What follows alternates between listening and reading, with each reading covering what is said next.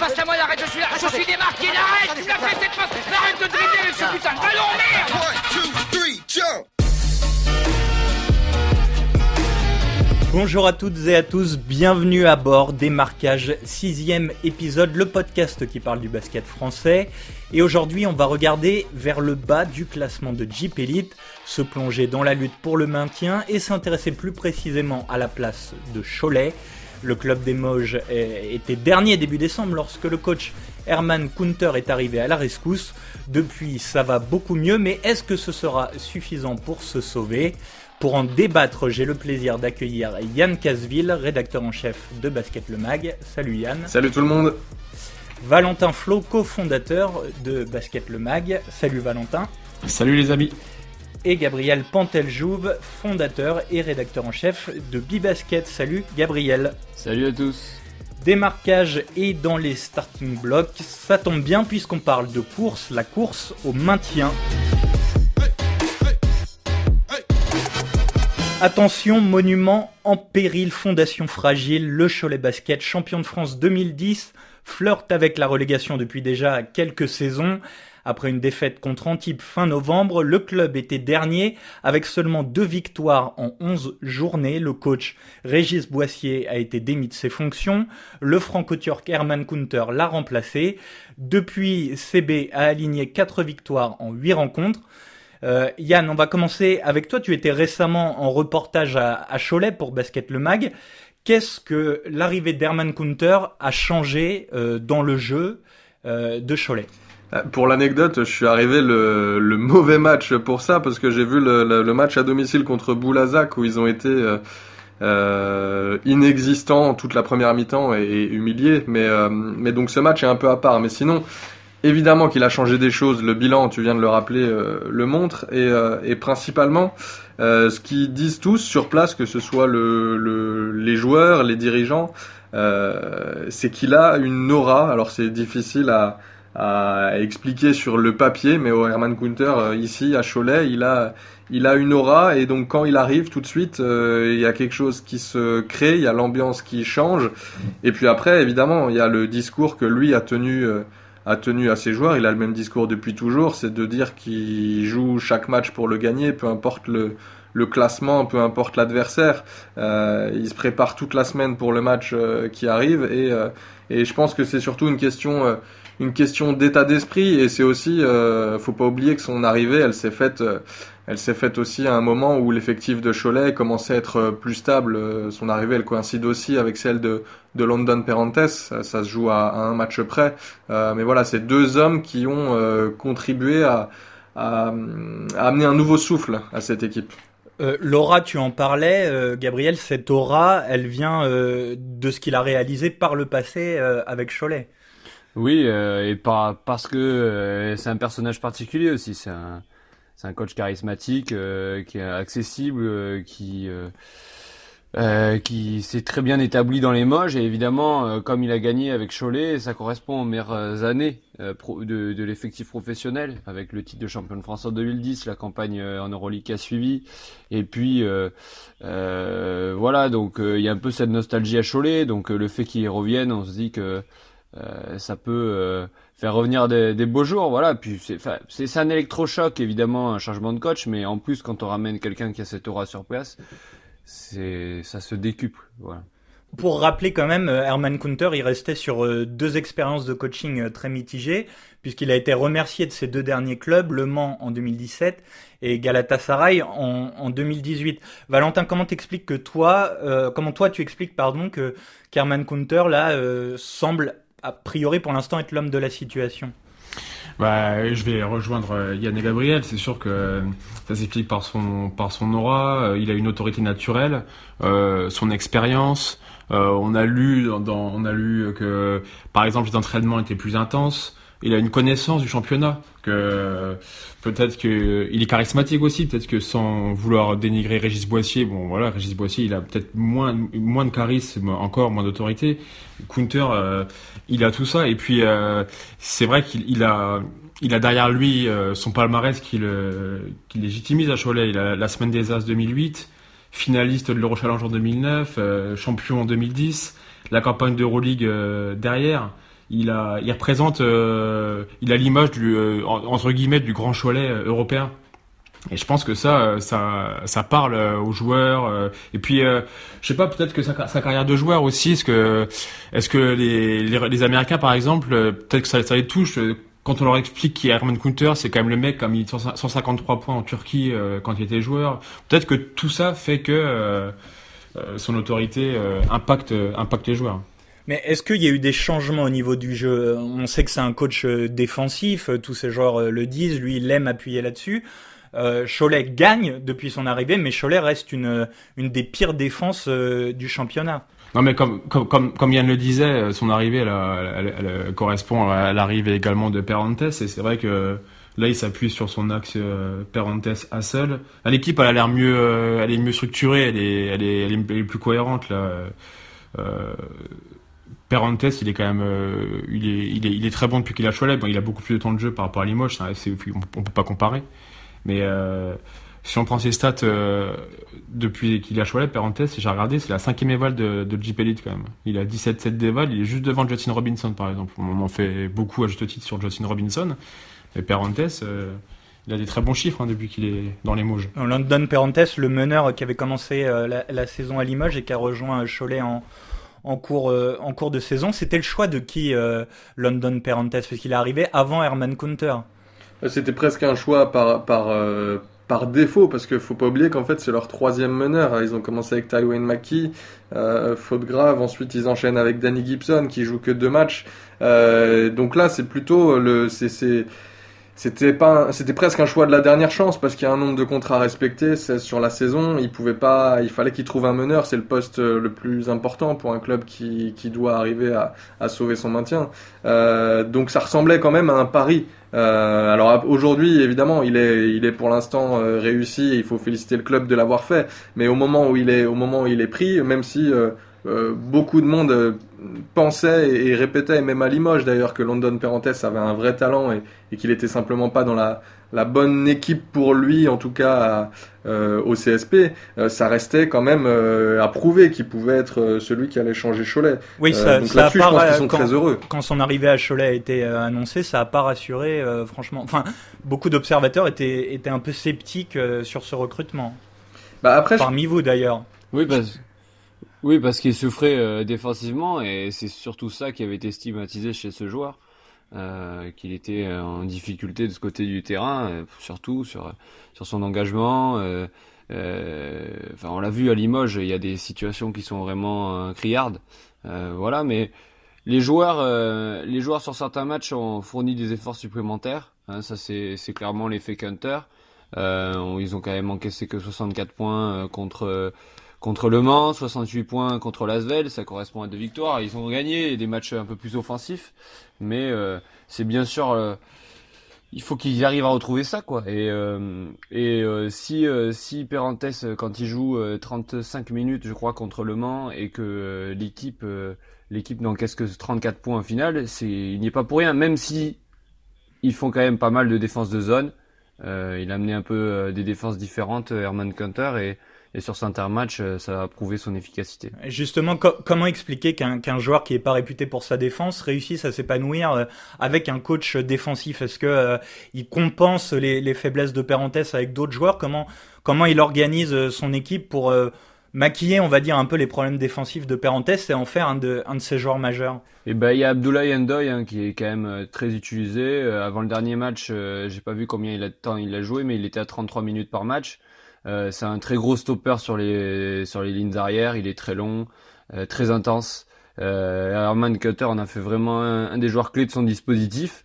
Et à côté de Perrantes, euh, ben, ça permet de euh, de ça, ça, lui permet tout simplement de mettre Endoy sur le meilleur joueur des lignes arrière adverses et Perrantes de pouvoir se entre guillemets se cacher un petit peu plus. Et puis euh, en plus euh, avec les défenses de zone qui peut qui peut mettre en place euh, voilà il, est il arrive à maquiller un petit peu ses défauts. Et puis sans doute aussi que Perrantes fait des efforts supplémentaires. Il est dans un rôle qui est plus facile hein, il a joue 35 minutes il sait qu'il a la confiance du staff.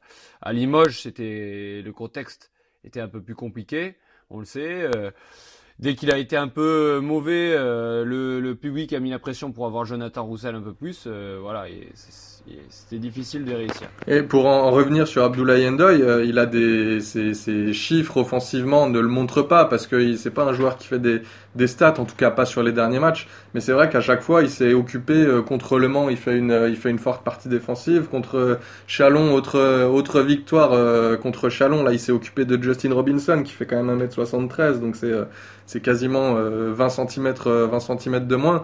donc ça, c'est un énorme impact pour Cholet. c'est sûr que c'est pas une équipe euh, défensive, mais lui, dans ce domaine-là, par contre, est sans doute un des meilleurs joueurs du championnat sur les postes extérieurs.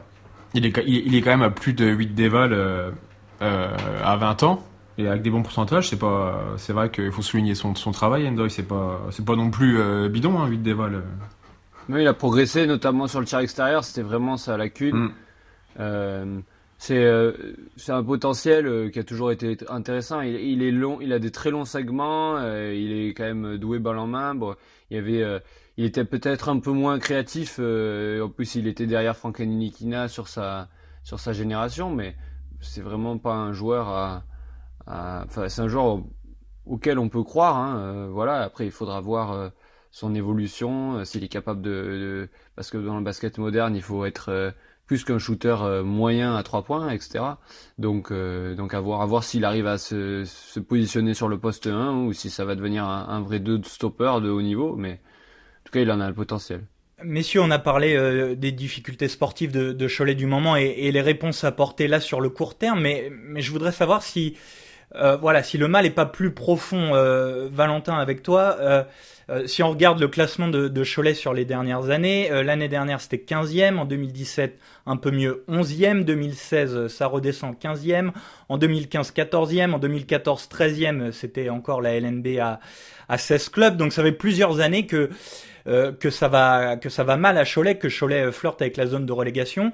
Euh, est-ce que le mal n'est pas plus profond que cette année et, et les solutions à, court terme qu'on a pu trouver? Je crois que tu peux même, en gros, depuis la, la, fin de l'ère Counter 2011-2012, là, depuis 6-7 ans, en, en, gros, ils se battent pour la, pour la relégation. Donc oui, c'est sûr que c'est inquiétant parce que surtout avec avec le passage à 16 clubs en 2020. Euh, ils sont ils sont au bord du gouffre depuis depuis 6-7 ans. Euh, nous, le reportage qu'on a fait sur place, euh, c'est vrai qu'il il, il explique par par divers par divers causes le fait que des, villes comme Chalon et Reims se sont ont fusionné pour, pour, créer des clubs comme ça, le retour de Limoges et Pau, des mécènes à Monaco. puis faut pas oublier, faut pas oublier aussi que c'est simplement la 16e masse salariale du championnat quand même, 14e hein. budget, 16e masse salariale. Enfin c'est c'est vrai qu'ils ont des difficultés à, à ce niveau-là. Ils ont, ils ont aussi le foot. c'est quoi, c'est quoi On explique le, le, la baisse relative de, de Cholet dans le classement par une hausse de la concurrence générale. Bah, il y a une hausse de la concurrence générale et puis euh, après ils ont, on va, on va en venir après, mais ils ont aussi eux de leur côté fait pas mal d'erreurs euh, sportivement. Et puis c'est aussi. Oui, oui vas-y Gabriel. Il y a une dynamique. Euh, logique par rapport à ça. Il y a des équipes qui, qui progressent, donc qui reculent dans les hiérarchies et euh, tout simplement euh, derrière euh, le public était habitué, enfin s'était habitué à une équipe de haut niveau, de haut tableau.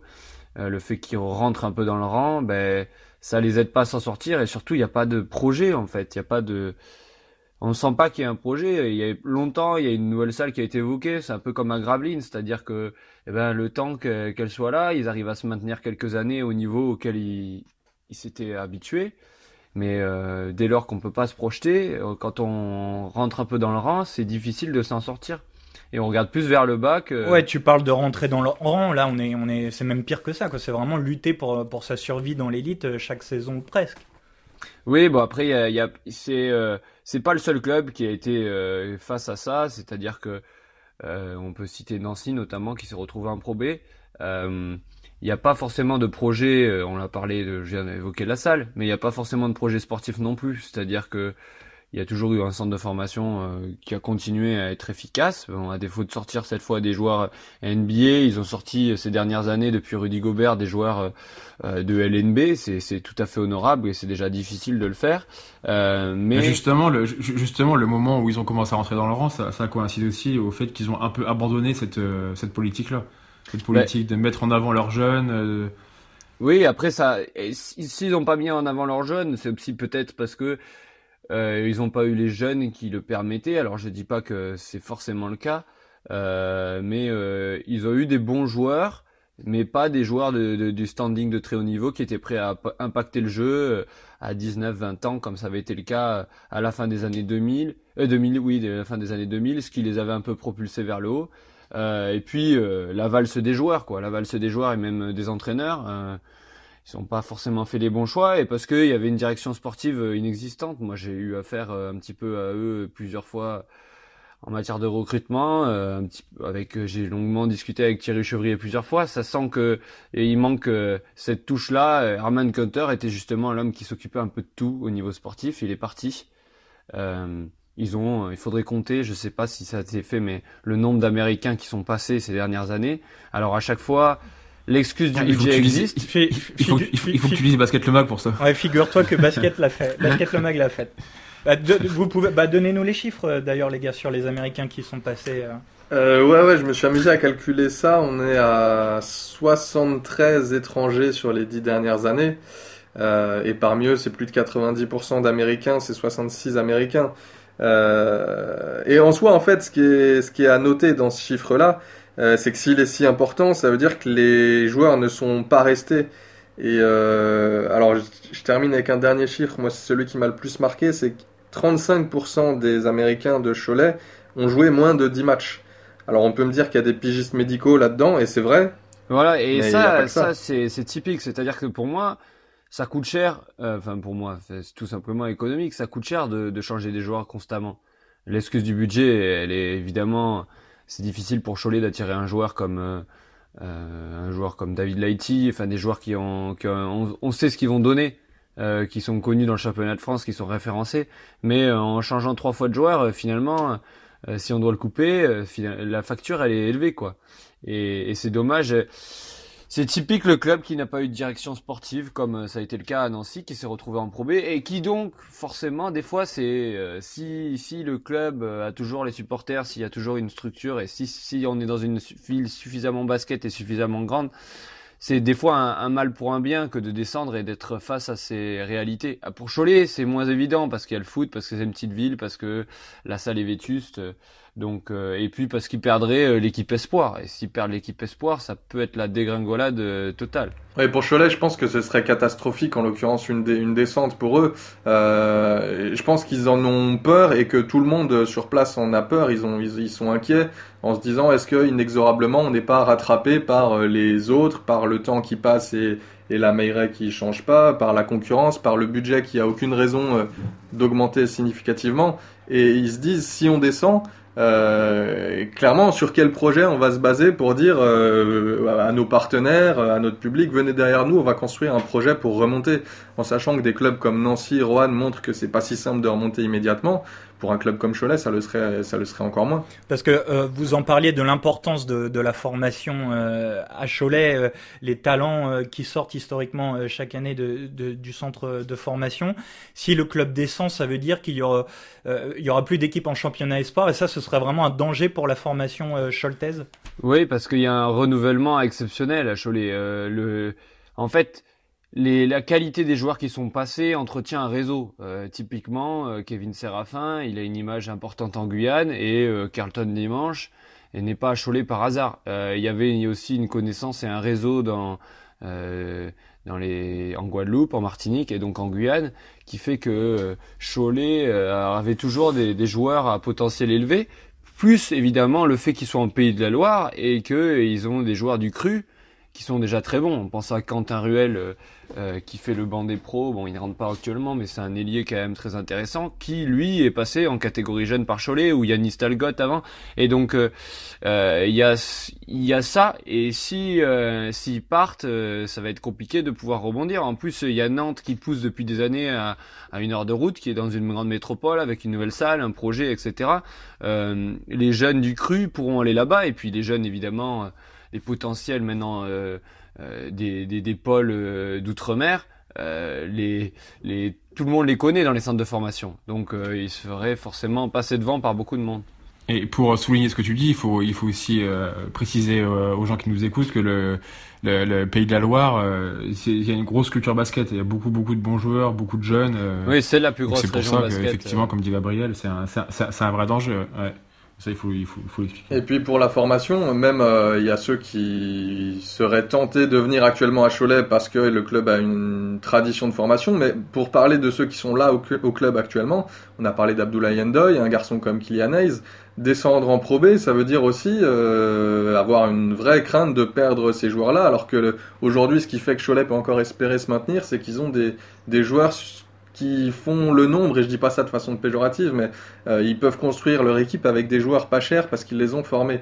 Euh, et s'ils perdent ces joueurs-là aussi, derrière, faut reconstruire avec des jeunes qui ont moins de potentiel, etc. Euh, ça devient un vrai, un, vrai problème. Et perdront la perspective de les, de, de les vendre, en fait. De récupérer les indemnités à terme. Parce que là, Cholet, on va peut-être en parler, mais leur projet, euh, c'est de euh, résister encore euh, deux ans, d'ici la draft, enfin maintenant un an et demi, d'ici la draft 2020, et d'empocher une première enveloppe euh, pour Kylian Hayes déjà dans un premier temps. Et ensuite, euh, comme euh, là, ils ont des générations très fortes chaque année, arriver un petit peu à s'en sortir par ce biais. Kylian Hayes qui est donc la, la pépite hein, de, la, de la génération 2001 avec Théo Malédon de Lasvel. Kylian Hayes, le, le, le meneur arrière de Cholet. Euh, vous écoutez toujours des marquages, le podcast de Bibasket et Basket Le Mag. On continue tout de suite de parler de Cholet Basket et de la lutte pour le maintien. Alors, euh, messieurs, on a fait euh, le point sur la sur la situation sportive, sur les racines des, des problèmes de Cholet. Qu'est-ce que qu'est-ce qu'il faudrait changer dans la, direction que prend le club pour bah, se pérenniser, arrêter de jouer la, la, le maintien tous les ans et se pérenniser à un niveau euh, un peu plus haut, on va dire, dans la dans la hiérarchie de, de Jeep Elite. Avoir une nouvelle salle. Bon, malheureusement, euh, ça c'est enterré. Non, mais enfin, je, dis ça pour plaisanter, mais pour revenir sur ce qu'on disait, ils ont été sans doute que le club a été euh, euh, gêné, a, a vécu des années noires aussi parce qu'il s'est rendu compte que ce projet de nouvelle salle était morné. Là, au moins, ils savent maintenant, c'est clair et défini. Enfin, ça peut toujours changer, hein, mais aujourd'hui, euh, il n'y a pas de projet de nouvelle mêlée. C'est uniquement une une réhabilitation. Donc ils, ils, savent où ils vont, ils savent que voilà, ils doivent construire avec leurs leurs acquis et euh, et peut-être que déjà cette expérience-là, le fait de c'est le président qui disait on a sans doute fait des erreurs aussi, le fait de, reconnaître tout ça euh, va peut-être forcer à prendre une autre direction en se disant voilà, nos forces euh, c'est ça, nos faiblesses c'est ça. Maintenant on sait plus ou moins où on veut aller et on va pas rêver de quelque chose qui n'arrivera pas. Mais effectivement, Yann, et c'est quelque chose qui transparaît bien dans, dans le dossier de, Basket Le Mag, c'est voilà que la direction sportive reconnaît des erreurs euh, ces dernières euh, années. Euh, Est-ce que toi, qui les as rencontrés, t'as senti que voilà, ils reconnaissaient de manière vraiment euh, sincère ces erreurs et qu'ils étaient décidés à apprendre de ces erreurs, à peut-être prendre une direction, faut- enfin faire des choix euh, qui vont aller dans le bon sens maintenant euh, pour le club.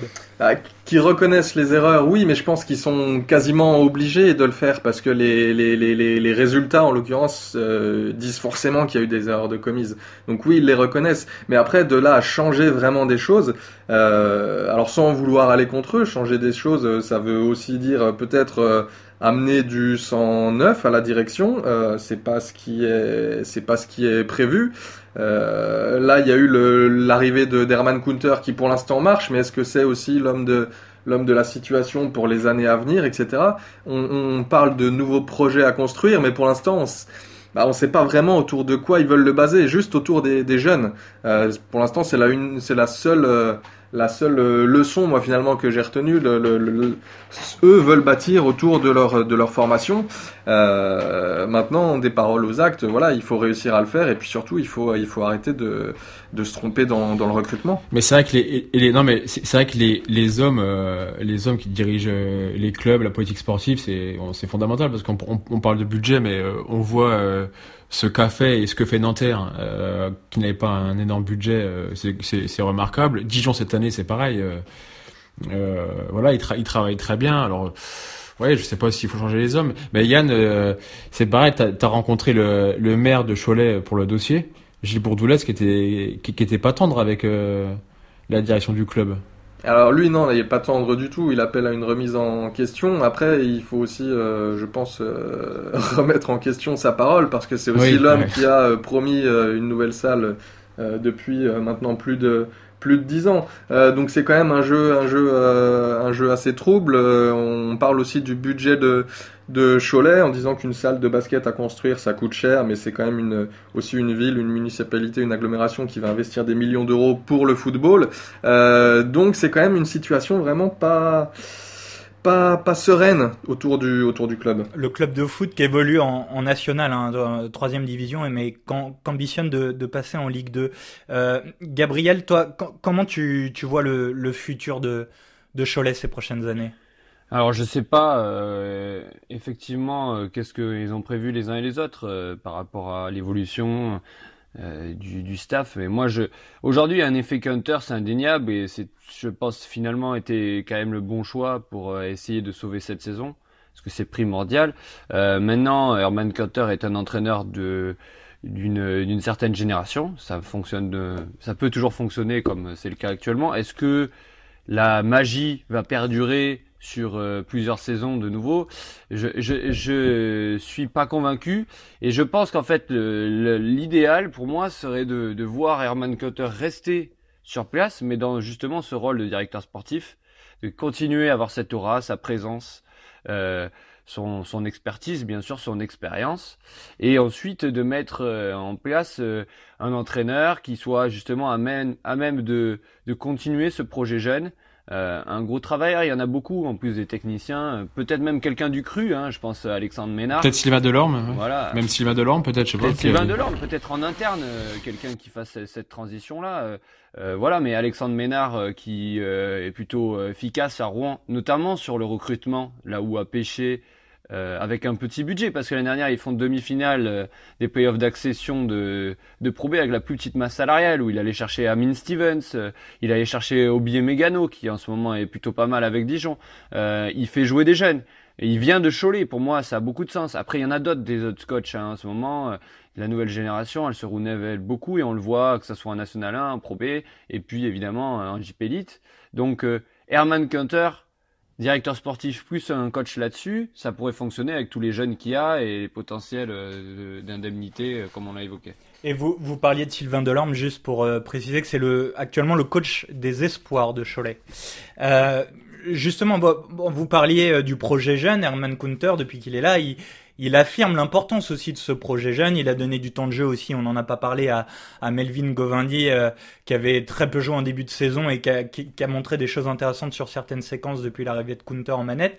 Ça peut être, euh, malgré le, le voilà, le décalage de génération que tu pointais, Gabriel, ça peut être l'homme de, de ce projet jeune, d'un renouveau euh, euh, du basket Choletais, Herman Kunter. Je vais juste apporter une nuance là sur les, les jeunes. À Cholet, il y en a beaucoup et des fois, il y en a presque trop.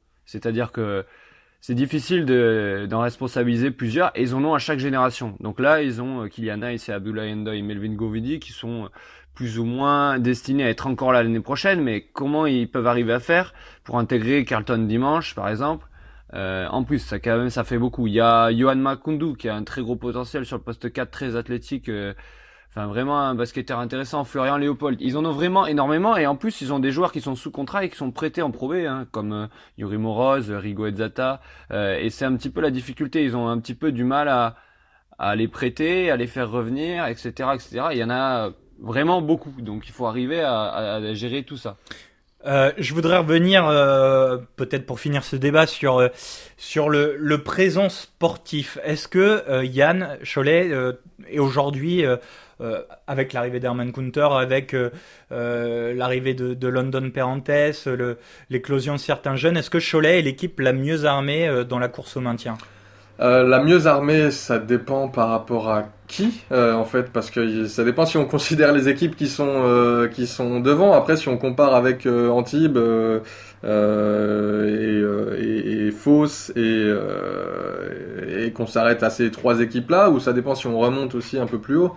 On va dire que dans, la lutte pour le maintien, on peut inclure le Portel et Fos qui ont le même bilan que, que Cholet. Euh, 6 victoires euh, euh, pour 13 défaites. Et, voilà, et Chalon-Reims qui est au-dessus, qui a une victoire de plus. Et bien sûr, Antibes, t'en parlais, qui est, qui est dernier avec seulement 4 victoires. On peut dire que c'est ce peloton-là là, qui sera à la lutte a priori pour le maintien. Ils sont cinq, ouais. Ils sont cinq. Après, Cholet, ce qui peut les, le point positif pour eux, c'est qu'ils ont quand même été gagnés euh, au Portel et euh, à Fos dans les matchs allés. Bon, ils vont recevoir ces deux clubs-là euh, au retour. Euh, ça, ça va peser lourd, je pense, de ces deux victoires. Et puis, euh, ils sont quand Et même. la meilleure est pleine en ce moment. Ouais, ouais. Et puis, sur une meilleure dynamique depuis Counter LA, ils sont quand même à 4-4. euh, ils sont sur une bonne dynamique, là. Après, euh, sans doute qu'un renfort sera nécessaire et il s'est toujours prévu. Euh, les autres clubs se sont renforcés. Foss, là, on l'a vu dernièrement avec deux joueurs quand même un sacré CV. Ça densifie vraiment l'équipe qui est performante sur ces deux dernières journées. Cholet, ils sont beaucoup renforcés en début de saison. Ils ont changé, ils ont mis du temps à trouver la formule, mais en gros, ils ont plus de nouveaux joueurs depuis le mois de novembre, si je dis pas de bêtises. Et les autres équipes depuis ont beaucoup recruté, y compris Antibes. Et le Portel va, je pense, changer un petit peu l'équipe. Ils viennent de recruter Paul Harris, euh, Charles-Reims. On va voir ce qu'ils vont faire, mais euh, avant le 28 février, il y aura sans doute un renfort sur les lignes extérieures. Oui, Chola, il cherche de la, il cherche de la création en fait, parce qu'actuellement London Parenthèse dans ce, domaine-là, il est, il est un peu seul quand même, et parfois c'est ce qui fait qu'il est un peu obligé de forcer ou quoi que ce soit, parce qu'autour de lui, il n'y a pas forcément d'autres, joueurs, même si Kylian Hayes est formidable à la création aussi, euh, qui ont cette capacité à, à, faire du jeu, à produire du jeu, et donc c'est un peu ce qu'il cherche là actuellement. Pour revenir sur les dynamiques des différentes équipes qui sont euh, à la lutte pour le maintien, c'est est-ce que c'est pas le Portel qui est, qui est un peu inquiétant euh, sur les dernières euh, semaines, les derniers mois, qu'on a vu un peu reculer au classement? Mm. Ouais, moi, je, suis d'accord. Le Portel, il m'inquiète quand même pas mal. Déjà parce que le, Chaudron, alors j'ai pas les chiffres exacts, mais le Chaudron, il fait, il fait plus peur à personne cette année. Ils ont quand même perdu pas mal de matchs à domicile. Ils ont le, ils ont perdu le point d'avérage contre Antibes en cas d'égalité. Sur la phase retour, il faudra aller à Cholet, il faudra aller à Fos. Euh, c'est quand même ouais ils sont dans une mauvaise dynamique le Portel.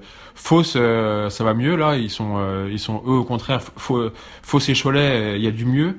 Mais c'est vrai que euh, Antibes le Portel et même euh, même Charleroi c'est attention ils ont qu'un match d'avance euh, ce week-end. Justement se reçoit Antibes c'est quand même un match euh, match de la mort. Charles-Reims qui a la, la pire défense, euh, Ouais, on parlait ouais, ouais. de, de Cholet, mais vraiment c'est la pire défense du championnat.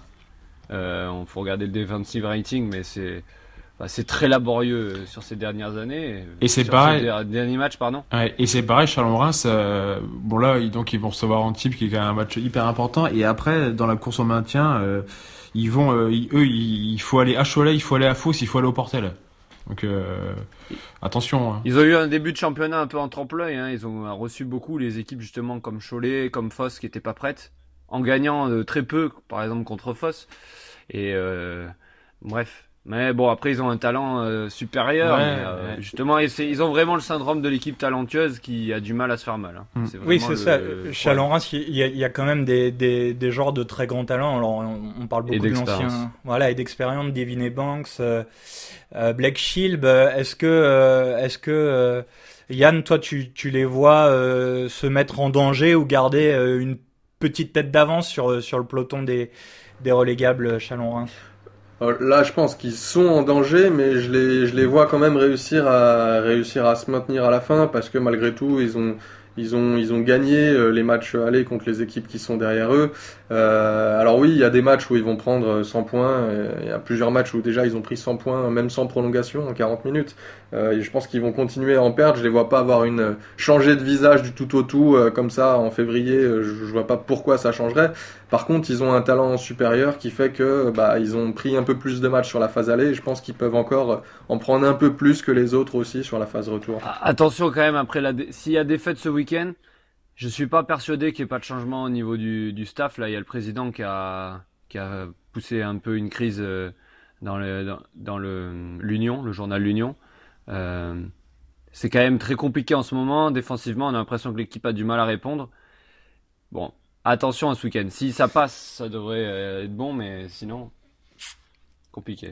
Bah alors messieurs, on a on a fait un point euh, très complet sur la situation à Cholet. On a un peu parlé de la lutte globale pour pour le maintien. Je vais vous demander pour finir ce ce podcast de vous mouiller chacun votre tour et de me dire qui seront les deux équipes euh, qui descendront à la fin de la saison. Regardez dans votre euh, boule de cristal et dites-moi qui vous voyez descendre en Pro B. Allez Valentin, on commence avec toi. Euh, moi, pour moi, c'est euh, Antibes, Antibes, ils ont quand même deux matchs de retard. puis Torin Green, Chris Otulé, enfin leur effectif, il est quand même très faible. pour moi, Antibes et le Portel. Et Gabriel, qui va, qui va descendre selon toi? À l'heure actuelle, je veux rejoindre Valentin. Antibes, bon, ils sont un cran derrière. Il faudrait qu'ils gagnent plus de la moitié de leur match pour se maintenir. Ça va être quand même compliqué. Et puis euh, le Portel, euh, pour l'instant, il n'y a pas eu de changement, le Portel. Donc euh, on attend de voir, mais en l'état, ça serait plutôt. Yann, on finit avec toi. Pour l'instant, tous les deux, hein, Valentin et Gabriel, vous voyez donc Cholet se sauver. Yann, est-ce que, est-ce que toi aussi tu les rejoins euh, bah moi aussi c'est les deux équipes. Enfin je pense que c'est pas ce qui va arriver parce que c'est jamais ce qui c'est jamais ce, qu'on pense qui arrive en, en Elite. Mais moi aussi enfin sur l'instant T on vote sur la on parle de dynamique actuellement et sur la dynamique c'est bah, c'est clairement Antibes qui part de qui part de plus loin que les autres, de vraiment plus loin. Et le Portel qui euh, bah on a parlé de la de la série de défaites et puis surtout il y a le fait qu'ils aient ils n'aient pas le point d'average sur les équipes qui sont euh, à la lutte avec eux. Bon, bah, on a noté euh, vos pronostics à tous. On en reparlera euh, en fin de saison. On verra si vous avez vu juste. Merci messieurs, démarquage c'est fini pour aujourd'hui. Merci à vous qui nous écoutez. Avant de nous quitter, je voudrais juste signaler le, dernier numéro de Basket Le Mag, hein, dont on a beaucoup parlé, qui est actuellement dans les kiosques avec un gros dossier donc euh, sur Cholet, et aussi une interview de Rudy Gobert et, plein de papiers euh, très intéressants qu'on vous invite euh, bien sûr à lire. Et pour rester et finir sur le, terme, sur le thème de Cholet, sur le site de Bibasket, il y a aussi un, grand entretien avec Herman Kunter justement, c'est à retrouver dans l'onglet Interview. Quant à nous, on vous dit à très bientôt, ciao